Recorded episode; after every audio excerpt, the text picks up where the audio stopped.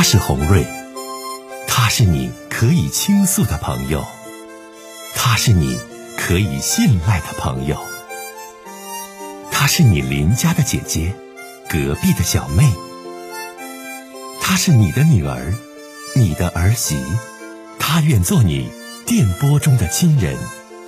心有千千结，洪瑞与你相约。各位好，我是洪瑞，感谢您通过蜻蜓 FM 来收听《心有千千结》。收听节目的听友也可以通过手机微信公众平台和洪瑞进行互动。我们《心有千千结》栏目的手机微信公众号是大小写英文都可以，FM 八八八 X，FM 八八八 X。拿起您的手机，通过搜索 FM 八八八 X。就可以加入进来了。好的，接下来的时间，让我们来接听听众的热线。你好，哎，你好，姐，我是周五给您打过电话的那女孩。啊，我知道，老妹儿哭的都不行不行的了。老公说啥要跟你离婚，是不，姑娘？啊，对，就当天晚上我回家了，然后对完我说你必须要冷静冷静，你啥事儿，姑娘？我说你你这么激动这么纠结，人在这种这种状态之下，他所想的是思考的是做出的一些选择，有的时候都会过激的。嗯，姐姐那天也是下半段节目要结束了，很着急。好，你说说现在发展到什么程度了？这过了两天。我给你撂完电话的当天晚上，我不说他晚上磨我吗？然后那天我就六点就睡了，我怕他磨我，我就装睡了。然后他就给儿子抱个他屋去了，跟儿子说明天是妈妈生日，你明天早上第一句话跟妈妈说生日快乐。然后就给儿子送回我被窝了，让他搂着我睡。然后我就想，我老公可能回心转意了。然后呢，那个第二天早晨我给他做的饭，我老公起来吃饭，不是我说我说儿子叫你爸起来吃饭，不吃。完我带儿子上课去了，他说的，悠悠你问问你妈，那个他咋想的，还问我。我没吱声，我走了。晚上我说的，儿子，你去问问爸爸，今天妈妈过生日，还是爸爸提醒你的？咱们出去吃饭好不好？爸说不去，不去。我说那妈妈擀长寿面给你吃。吃完我说叫你爸来吃，不吃。饼干就辣椒油自己气着气着吃。吃完回屋了。晚上还是，就是还是那套话，咋讲的？咋讲的？咋讲的？别睡觉，别睡觉。孩子睡着了，让我去他屋，我就去了。我想，那我让他发泄发泄吧，他就把他那些话都发泄了，就像我那天跟你说的那样，就觉得这这七年卑微了，那个活不下去了，不离婚不行。我说我不想离。我说你说这些卑微的事儿呢，嗯，那个我可能是我方式方法不对，但是我没那么想，我确实没有瞧不起你。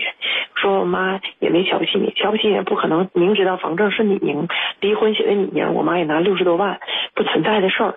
我说就是就是方式方法有问题，咱好好解决呗。啊，我改。他说不行，必须得离，那改不了。然后就有点极端了，抢我手机，要看我手机有多少钱。我说你别抢，我给你看。手机现有二十六万，两万多的活期。他说：“那把两万多的活期转给我，我还我妈。”我说：“那个，我现在不能转。你现在跟我离婚，我没法跟你转。但是我一定会还。咱俩这事儿解决了，说我怎么离，我可我可以给你转。我不离，你要想离，你就去法院起诉我。反正我认为咱俩房子有点乱，因为写的你名，然后房产啥都挺乱的。我认为法院就是公平的，让他断，你跟我断，我断不了。”你给我写协议说房子给我，那协议你有一天不承认了，我也没招，我还是相信法院。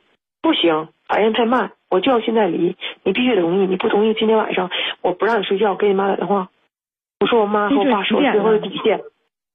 十一点多，我说我妈我爸是我最后的底线，不行，打给我妈打电话，给我爸打电话，打电话不吱声，打完放在那儿，让我妈我爸听着咱俩吵架、离婚、说话呢。然后那个我把门锁上，我要我要睡觉了。他踹门，我怕把儿子吓醒了，我把门开开了。他坐我儿子旁边抽烟，我说我儿子感冒了，别抽。嗯嗯嗯，不行，感冒得个屁，就抽。完我儿子吭吭咳嗽，完他抽完一根烟，接着说，然后就说了：“你妈怎么能有六十多万呢？你妈是农民，这钱都是我的钱。”我说：“咱俩，嗯，六年结婚七年攒了六十万少吗？少，不应该是六十万，应该一百多万。”我说你挣多少钱呢？你挣三四千、四五千，现在挣六七千，我挣两三千。那不对，你还做兼职什么挣钱了呢？我说那些钱我也不是说都能挣啊，我也我也我也不是说能挣那么多钱呢。在我印象里，你不舍得花钱，你就能挣，你也有那么多钱。你妈那六十多万至少一半是我的，我去法院起诉你查流水。你妈我说你查流水一半是他的呢？然后他认为他咱家有这些钱，我说你查流水不行，因为我妈吧跟我，我就她就我一个女儿，我妈跟我全财不分家，我们的钱都在一起。就我妈有时候存钱，比如说苞卖苞米值存钱，说你给我存下钱呗，完存的也是我名儿。你要是去法院这么意思起就是说，这诉我的话，六十多万里确实是也有你们两个过日子当中没有的钱。没有，就是我妈的钱，没有，就是我妈钱。我妈确实有这么多钱，但是我说那意思，她查我流水不行，因为我妈，因为我我我妈有很多钱，她存的是我名儿，因为就一个女儿，她没啊她没她没缺心眼儿。你这意思说，你要说查流水的话，那这里边呢就解释不清了。但是呢，这钱确实都是你妈的钱，是不？我妈辛苦一辈子的钱呀，对呀，我妈买房前，我跟我妈说，我说妈，为了省几百块钱，我离婚写的我老公名。我妈说你俩感情好，行。我妈傻乎乎拿六十多万写的人家名啊。然后他就说了，你不跟我离行。我说真的吧，我不是不跟你离，你真的你你要实在看我闹心，你搬出去住，咱俩冷静一个月。你要非得是说离，咱俩离，行不？不行，你就得现在跟我离。我作你，给你妈你爸作死。你儿子我给你整醒，儿子醒醒来，醒醒，就这么叫我儿子。我得病了呢？这你要是我说他也是你儿子，不是我儿子，他儿子不是他的吗？是他的，怎么不是？是他的，那哪说气话折磨自己孩子的？但是小孩几岁？上回我我我忘了，五六岁半？啊，五岁半，几岁半？五岁半一，岁半呢？五岁，啊，五岁，五岁。五岁半。对呀，那你说一般男同志，咱说要是跟你有啥纠结，以前有啥是是说隔膜，你折磨哪有折磨自己亲儿子的？大半夜十一二点让孩子不睡觉整孩子的，那这孩咋你老公咋回事啊？第二天早上我就跑了，我回我妈家了，孩子也不要了，老公也不要了，他俩都没睡醒，我就走了。他把车没收了，我打车回的家，回完家之后他疯狂给我打电话，骂我，发微信骂我。他说你不要我也不要，然后我也没理，他也不能不要，他就管孩子了。然后过会儿给我打电话说的那个你回来来，咱俩解决。我妈我爸都来了，就把双方父母都吵了，说父母都来了，你要你也来。然后我说的你要来上咱家来吧，我爸我妈在家呢。他说行，我马上去。他带着他爸妈上我爸妈来，然后过了三个小时给我发微信，我不去了，那咋又不去了呢？不清楚。咋回事儿呢？现在就姐听你的事儿吧，听的完完了，这两天都发生啥事儿了？这是昨天的事儿，昨天早上我跑的，昨天下午三点钟给我发信息，我不去了。昨天我没回家，哎呀，那你父母现在知道这事儿了？他打电话怎么能不知道呢？原来你周五的时候不说不知道吗？现在应该周六晚上他打电话给我妈吵醒了，大半夜十一点多给我爸打那现在电话呀。你爸妈知道这事儿之后，你爸妈怎么说呀，姑娘？天都塌了，能咋说呀？你今天到现在他找你没？你俩有联系没？今天没有，他肯定上班了，他也不知道我没回沈阳，没回家。嗯，他应该也不知道，啥都不知道。那你走了，这孩子就爷爷奶奶带着，是不是这意思不？是早上爷爷送上幼儿园了，我这我问老师了，孩子上幼儿园了。就是我听这些事儿吧，姑娘哈，你一五一十跟我学出来，就不论你俩以前是你是强势啊，还是你们之间就他有压力呀、还是怎怎怎怎地呀、因为周五的时候你跟红瑞姐说了很多，但是他就他周五、周六、周日就你丈夫的这种表现，你在我听来就很无理取闹，就很无理取闹，而且不好好说话。你要说离婚，对不？那你就讲理，咱就离呗，你说出个理由来，对不对？这什么我妈的钱，咱们怎么钱啊？咱们就得查流水，我就是要钱，我就是要钱。完，包括折腾孩子，孩子才五岁半，抽烟呛孩子，把孩子拎起来，让孩子起来，这这简直就让人觉得无理取闹，不可理喻。这是咋回事呢？这现在红瑞姐也帮你在想，这小子这是咋的了呢？姑娘你自己分析分析，这是他咋的了？因为你俩在一起过日子，他吧你，本身还是老师，还有他吧，如果要是没有人的话，他就是他就是他就是崩溃了。崩溃，他他故为啥意气我崩溃呀？你说你他叫他儿子他也是这么叫啊？儿子起来来，他不是大声叫，他叫一声吓我。给我妈打电话，打过电话也不说话，也是吓唬我，就想让我真是那，姑娘。同意协议离婚，我不同意，他就吓唬我。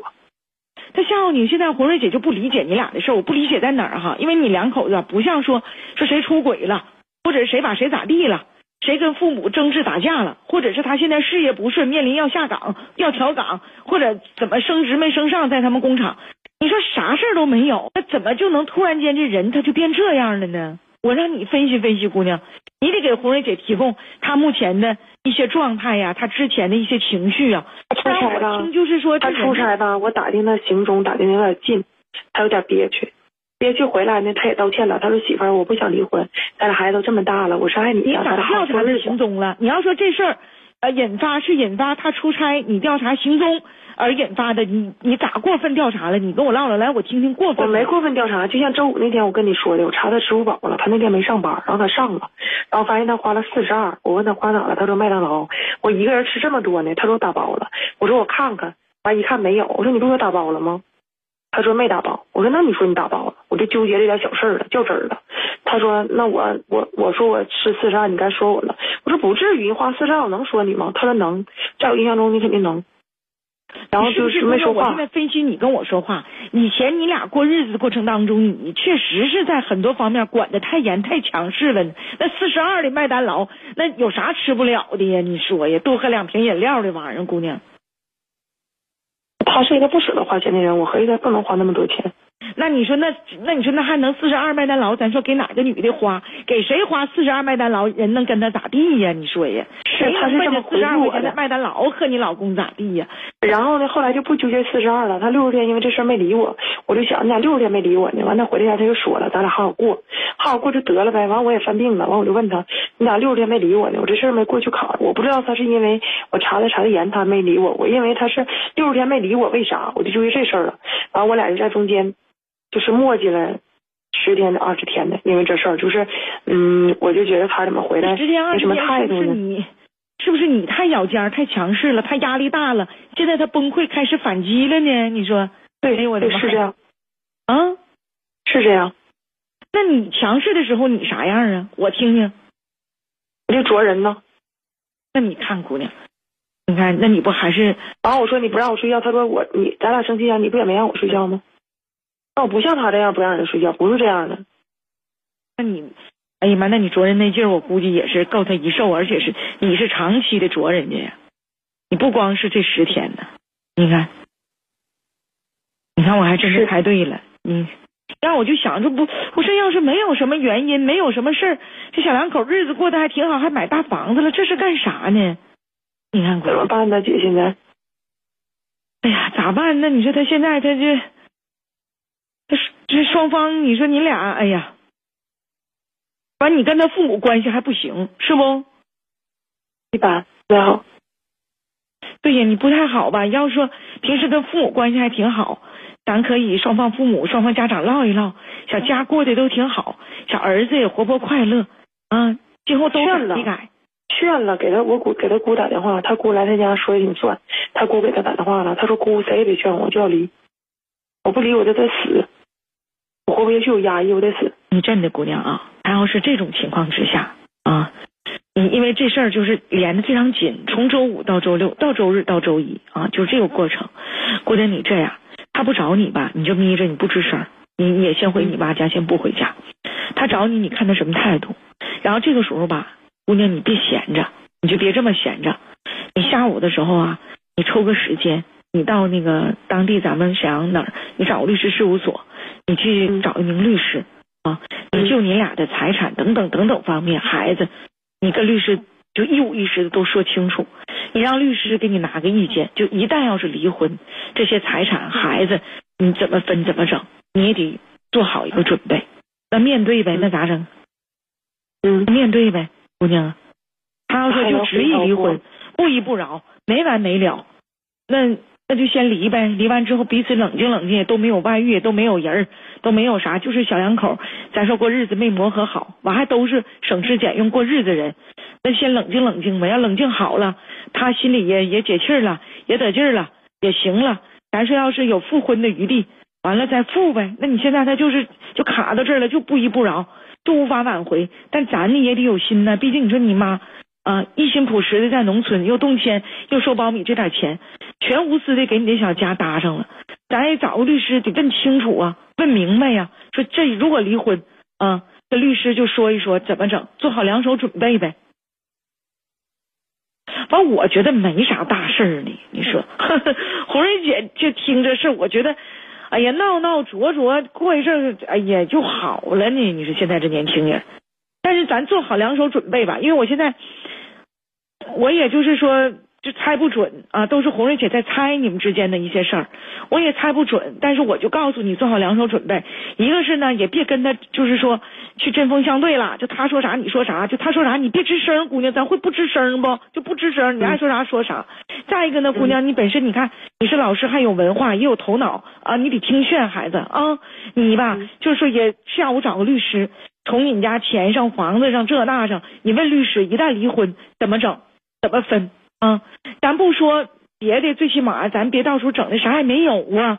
这都姐告诉你的话啊，行不？嗯。完了呢，你真的，因为搁广播里吧，一我们对你个人的资料是完全保密的，第二谁也不知道你是谁。随着你这事情的变化，随时你想跟红瑞姐进行这个心理上的疏导、情感上的倾诉，你就随时往九七五打电话，我再听听这事儿咋变化，行不，姑娘？行，咱今天先聊到这儿啊，这节目要结束了。就姐告诉你的话放在心间啊，做好两手准备。再见，嗯，好了，哎呀，这里是心有千千结。其实我听吧，我就觉得小两口在一起，这婚姻当中很多事没磨合好，我俩就觉得就是说他让点步啊，这男的再跟他说点啥，你也别把这事无限的放大，就别吱声，忍几天这事好像就能过去似的呢。但是吧，我听的都是这女孩的一面之词，她说了很多。那我现在我猜想啊，咱说以前听友，你看跟红瑞猜的一样不？可能是在漫长的这个婚姻生活这五六年当中，他一直他当老师的，家条件还挺好，虽然家农村的，但爸妈为挺付出，比男方家花钱花的多，是不是？他有些事儿也太强势了，看着这小伙看的挺紧呢。你包括四十二块钱麦当劳这事儿，这姑娘都不依不饶，这小伙子一直他老实，就一直压抑压抑，现在爆发了呢。哎呀，不管怎说吧，可怜天下父母心呐。老母亲，你说，哎呀，也没少给你拿钱。现在就说这小伙子要说真就离婚，你一会儿下午你到沈阳，你找个律师事务所，你找名律师，你好好的咨询一下关于财产问题、房产问题、孩子分配问题的一些情况呗，问一问啊。